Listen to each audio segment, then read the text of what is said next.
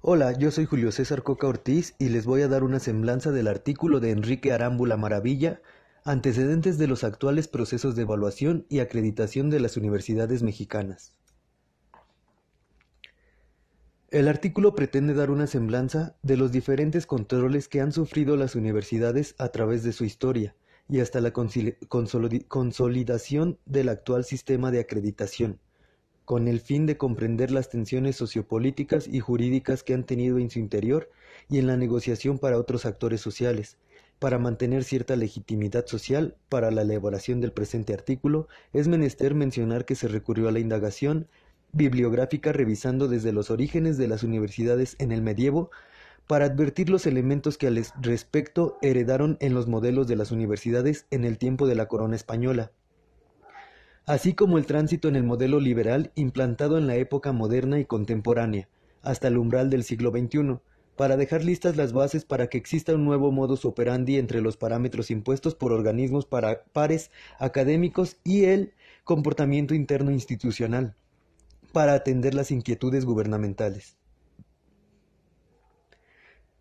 Estos antecedentes es necesario recapitularlos para encontrar los orígenes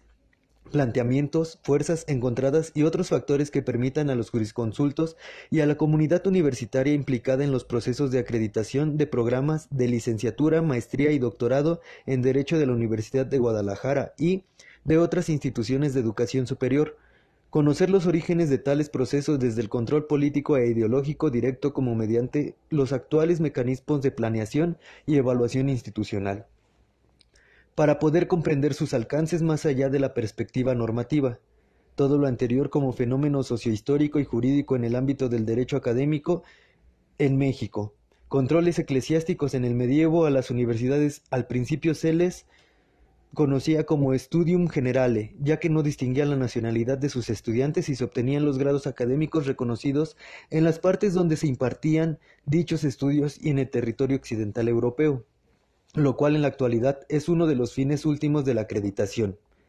El nombre de universidad se daba a la asociación humana organizada, es decir, la totalidad de Magister Scholaren era universitas similar a la de persona jurídica.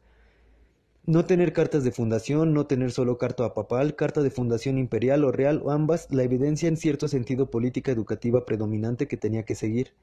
Los principales modelos de universidades medievales fueron el modelo estudiantil de la Universidad de Boloña, de gran prestigio, como una comuna internacional, una hermandad de estudiantes con menor interferencia clerical y mayor preocupación por la autonomía universitaria, que atraía a muchos estudiantes de toda Europa,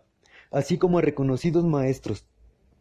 Al considerarse la institución cultural más importante en Europa, el prestigio de la Universidad de París originaba en gran apoyo de la monarquía, pero controlada por las catedrales en donde el obispo de París delegaba autoridad al canciller escolástico para que fuera conductor del supervisor de los estudios. Este modelo tuvo una notable influencia en Inglaterra en las universidades y dejó de ser internacional,